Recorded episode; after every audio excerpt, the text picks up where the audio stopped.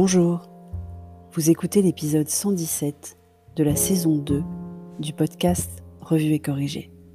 Cet épisode est tiré d'un billet du blog publié le 16 juin 2021 et s'intitule Le galop du naturel. Ou le naturel du galop, remarque. Je m'étais laissé détourner de ce sujet qui me tient à cœur à cause de la gifle, priorité aux actualités. Mais je vous avais promis d'y revenir, et j'y tiens, je vous dis donc j'y reviens. Je constate du laisser-aller dans les comportements. Je ne parle pas des épiphénomènes médiatisés, genre fête géante aux invalides, non. Je parle du retour ou de l'absence de petites choses que je pensais acquises dans les habitudes après 15 mois de pandémie. Par exemple, en sortant du tram, il ne reste quasiment plus que nous qui nous arrêtons pour se nettoyer les mains au gel hydroalcoolique. Même si je sais que les Français ne font pas partie des peuples les plus hygiéniques, j'espérais, sans y croire vraiment, je l'avoue, que nous aurions au moins appris cela, et que l'hiver prochain on aurait moins de gastro. Au vu des pratiques de ceux qui prennent le tram en même temps que moi, non seulement on aura le retour de la gastro, mais probablement aussi le retour de la Covid. Je ne devrais pas juger. Il se trouve que je déteste avoir les mains poisseuses, et j'avais déjà un stock de gel à la maison avant le premier confinement au moins deux flacons par sac à main, quoi qu'il arrive, et quelle que soit la taille du sac. J'évite même d'empiler les assiettes quand je débarrasse la table pour que le dessous reste propre quand je les mets dans le lave-vaisselle. Ça rajoute des allers-retours, certes, mais je préfère. J'en ai même vu se dire bonjour avec la bise. La bise Le truc des années 2019, quoi. Dont la disparition ne me fait pas mal, au contraire. Ça a évité les joues gluantes suite à l'imposition labiale de mecs qu'on ne connaît pas alors que quand ils ne connaissent pas les hommes, ils leur serrent la main. Mais non, c'est déjà de retour, et les serrages de main aussi. Ne vous méprenez pas.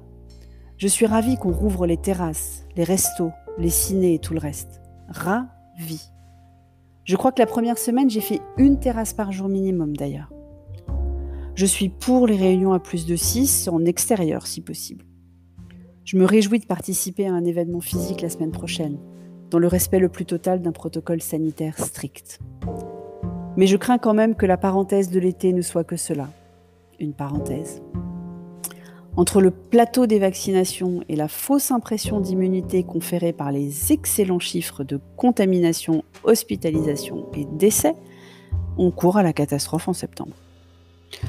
Dans les cours de neurosciences appliquées au marketing sur le nudge ou l'application des biais cognitifs au copywriting, J'enseigne à mes étudiants qu'il faut au moins une vingtaine de fois pour qu'une habitude se, crée, se prenne.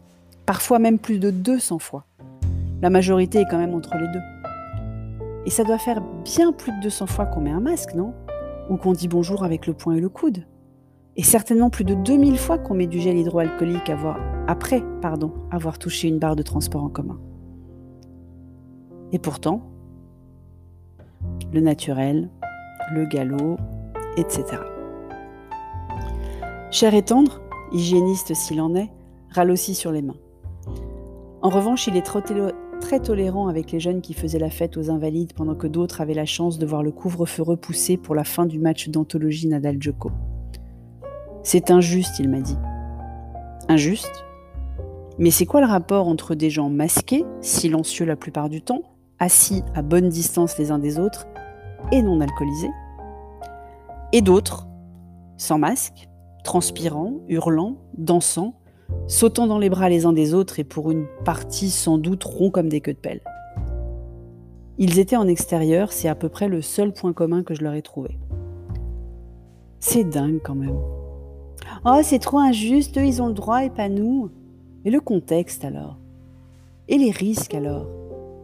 C'est comme quand Petit Homme me dit que ses copains, leur mère ne leur fait pas écrire les mots de la dictée ou ne les oblige pas à lire un livre outre le fait que je ne suis pas sûre de l'entière véracité de ses propos.